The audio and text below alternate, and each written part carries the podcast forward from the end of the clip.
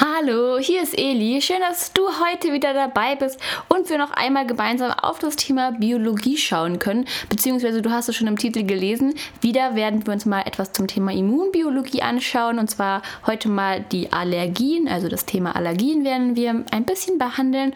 Und genau, da wollte ich dir noch am Anfang sagen, äh, ich weiß, wir machen in letzter Zeit sehr viel Immunbiologie. Allerdings wird das erstmal unser letztes biologisches Thema, also zum Thema Immunbiologie sind, dann können wir uns mal wieder einem anderen biologischen Thema widmen.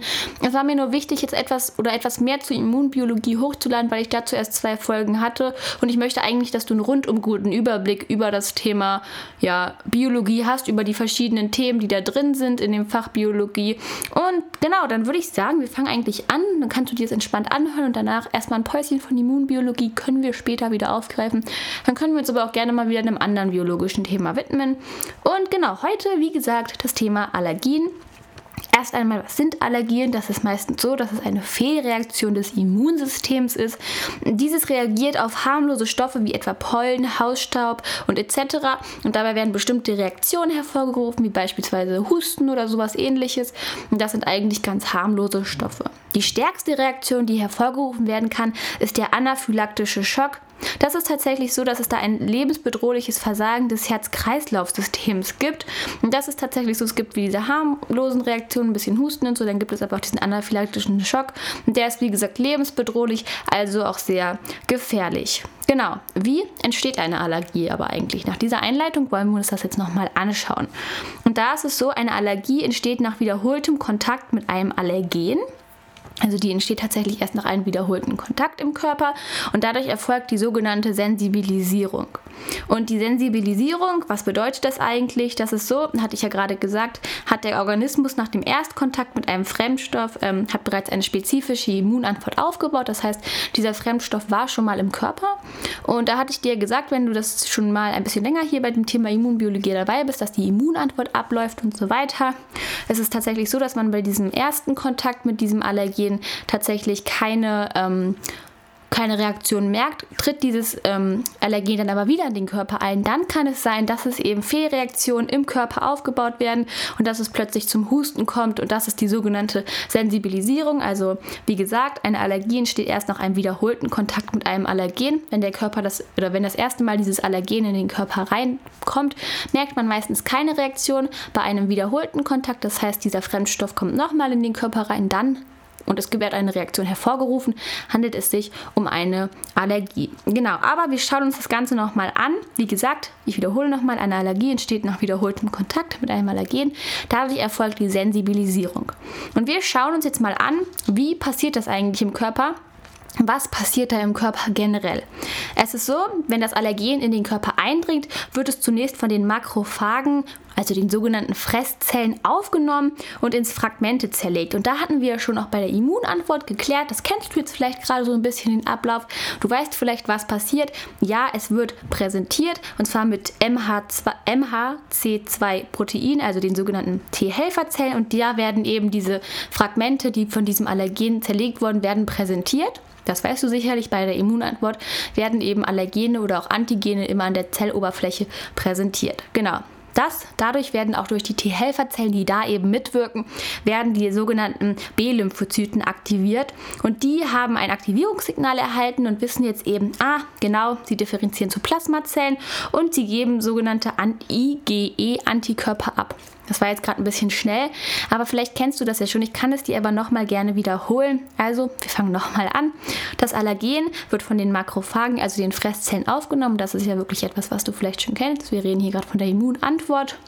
Es wird in Fragmente zerlegt und einzelne Bruchstücke dieser Fragmente werden jetzt eben mit MH, MHC2-Proteinen, also T-Helferzellen, präsentiert. Und dadurch werden die sogenannten B-Lymphozyten aktiviert und die haben eben dieses Aktivierungssignal erhalten.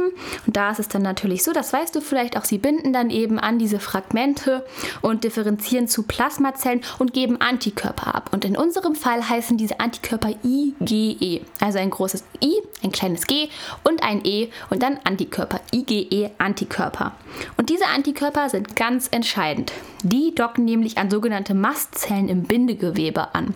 Das heißt, sie docken an diese an, wenn sie einen passenden Rezeptor haben und wenn sie das eben haben, docken sie an diese an. Ganz wichtig ist, diese Mastzellen enthalten Vesikel, in welchem der Botenstoff Histamin gespeichert ist. Bis hierhin war es das aber erstmal. Das heißt, wir haben jetzt gelernt, Aller, dieses Allergen tritt das erste Mal ein. Es ist das erste Mal im Körper da und der Körper fängt an, seine reguläre Immunantwort einzuleiten. Das bedeutet, die Makrophagen präsentieren eben diese Fragmente des Allergens oder diese Bruchstücke. Die T-Helferzellen, die aktivieren sozusagen diese B-Lymphozyten, diese differenzieren zu Plasmazellen und bilden die sogenannten IgE-Antikörper. Das Besondere passiert jetzt, denn die IgE-Antikörper, die binden an Mastzellen, die eben diesen Botenstoff enthalten und dort bleiben diese IgE-Antikörper und die können da auch über mehrere Jahre dann bleiben. Jetzt ist es so, es gibt nach diesem Nachdem das abgelaufen ist, hat der Mensch einen erneuten Kontakt mit dem Allergen.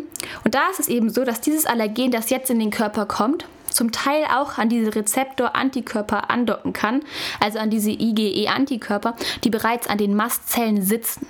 Das bedeutet, die IgE-Antikörper sitzen an den Mastzellen. Die haben, wie gesagt, diese Vesikel mit dem Botenstoff Histamin. Und nun dockt das Allergen dort an. Was passiert? Im Körper. Es ist so, dass dieses, ähm, es gibt verschiedene Rezeptoren für Histamin. Also bei diesen IgE-Antikörpern. Die besitzen verschiedene Rezeptoren und Genau, dann bindet eben dieses, ähm, dieses Allergen da dran. Und dann ist es eben so, dass dieses Histamin, also diese Vesikel, von den Mastzellen ausgeschüttet werden. Die Mastzellen besitzen also diese Vesikel mit Histamin. Dabei an diesen Mastzellen sitzen aber auch die Antikörper. An diese dockt nun das Allergie an und die Mastzellen schütten in diesem Zuge eben das Histamin, also den Botenstoff, aus den Vesikeln heraus. Und jetzt ist es so, dass Histamin im Körper ist und dort schwimmt es sozusagen ein bisschen herum. Und es gibt verschiedene Rezeptoren für Histamin, wo es binden kann. Und je nachdem, wo es bindet, dann werden verschiedene Reaktionen ausgelöst. Ein Beispiel hierbei wäre beispielsweise, Histamin bewirkt in den Atemwegen ein Zusammenziehen der Bronchialmuskulatur, weil es dort eben bindet und das kommt zum Beispiel dann zum Husten. Das bedeutet, wenn es da bindet, dann kann es sein, immer wenn dieses bestimmte Allergen eintritt und Histamin bindet immer an diesem bestimmten Rezeptor und dann, dann kommt es immer zu Husten und dann kann man sagen, es handelt sich um diese und diese ja, allergische Reaktion. Genau, wir fassen das Ganze nochmal zusammen, weil es ja ein bisschen komplizierter ist. Da muss man vielleicht auch erstmal durchsteigen. Also, wie gesagt, wir haben jetzt eben diesen erneuten Kontakt. Vorher wurde diese spezifische Immunantwort aufgebaut, jetzt kommt dieses Allergen aber nochmal in den Körper. Und da ist es eben so, dass diese IgE-Antikörper bereits an den Mastzellen sitzen, die diese Botenstoffe enthalten. Und das Allergen dockt jetzt an diese Antikörper an, Warum eigentlich? Das hatte ich dir auch schon mal in einem früheren Video erzählt. Es ist immer so, dass bestimmte Antikörper bestimmte Rezeptoren haben, wozu dieses Allergen passt. Und eigentlich sollen sie dieses dann zerstören. So, jetzt hat beispielsweise der IgE-Antikörper für dieses bestimmte Allergen, das jetzt im Körper ist, einen passenden Rezeptor. Dieser dockt sozusagen da an und dann ist es eben so, dass die Mastzellen den Botenstoff Histamin ausschütten. Für Histamin gibt es im Körper viele verschiedene Rezeptoren, wo dieses binden kann. Je nachdem, wo es bindet, werden also verschiedene Reaktionen ausgelöst. Ich wiederhole das Beispiel. Wenn Histamin an, einer bestimmten, einem bestimmten Rezeptor bindet, bewirkt es in den Atemwegen ein Zusammenziehen der Bronchialmuskulatur und es kommt zum Husten bei uns Menschen. Genau. Allerdings kann, kann, man diesem auch vorbeugen. Das heißt, die Menschen möchten ja nicht immer mit einer, Aller äh, mit einer Allergie ihr ganzes Leben lang rumlaufen. Und da gibt es eben dann auch so das sogenannte Antihistaminika. Ein sehr kompliziertes Wort. Und da ist es eben so, dass es eine Linderung der allergenischen, aller, allergischen Symptome geben soll. Wie passiert das eigentlich? Das heißt, ein Mensch hat jetzt beispielsweise eine Allergie und ähm, die ist sehr stark und damit möchten die, wenn das behandelbar ist, können sie zum Arzt gehen. Dann wird dieses Antihistaminika eingesetzt und es sollen diese allergisch, aller, aller, ja, diese Symptome, wodurch eine Allergie auftritt, sollen verhindert werden. Das Wort ist ein kleiner Zungenbrecher. Also wie gesagt, die, es soll eine Linderung der Symptome geben, welche diese Allergie halt eben auslösen. Und dazu werden halt eben Wirkstoffe eingesetzt und die die Histaminrezeptoren blockieren. Das bedeutet, ich hatte dir ja gesagt, Histamin ist im Körper und hat verschiedene Rezeptoren, wo es binden kann. Dann kommt es beispielsweise zum Husten, bei anderen kommt es dann vielleicht zur Kälte oder bei anderen ähm, ja, das ist ein doofes Beispiel, bei anderen kommt es halt auch bei Allergien manchmal zu Durchfall oder sowas, kann ja auch sein. Und diese Rezeptoren, wo Histamin binden kann, werden eben blockiert.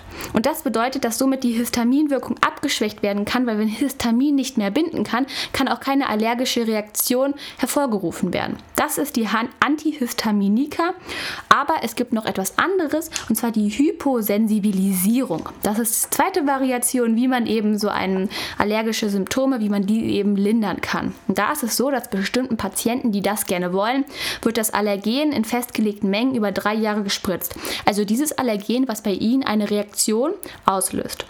Genau, das wird über drei Jahre lang regelmäßig in festgelegten Mengen gespritzt, immer an bestimmten Tagen.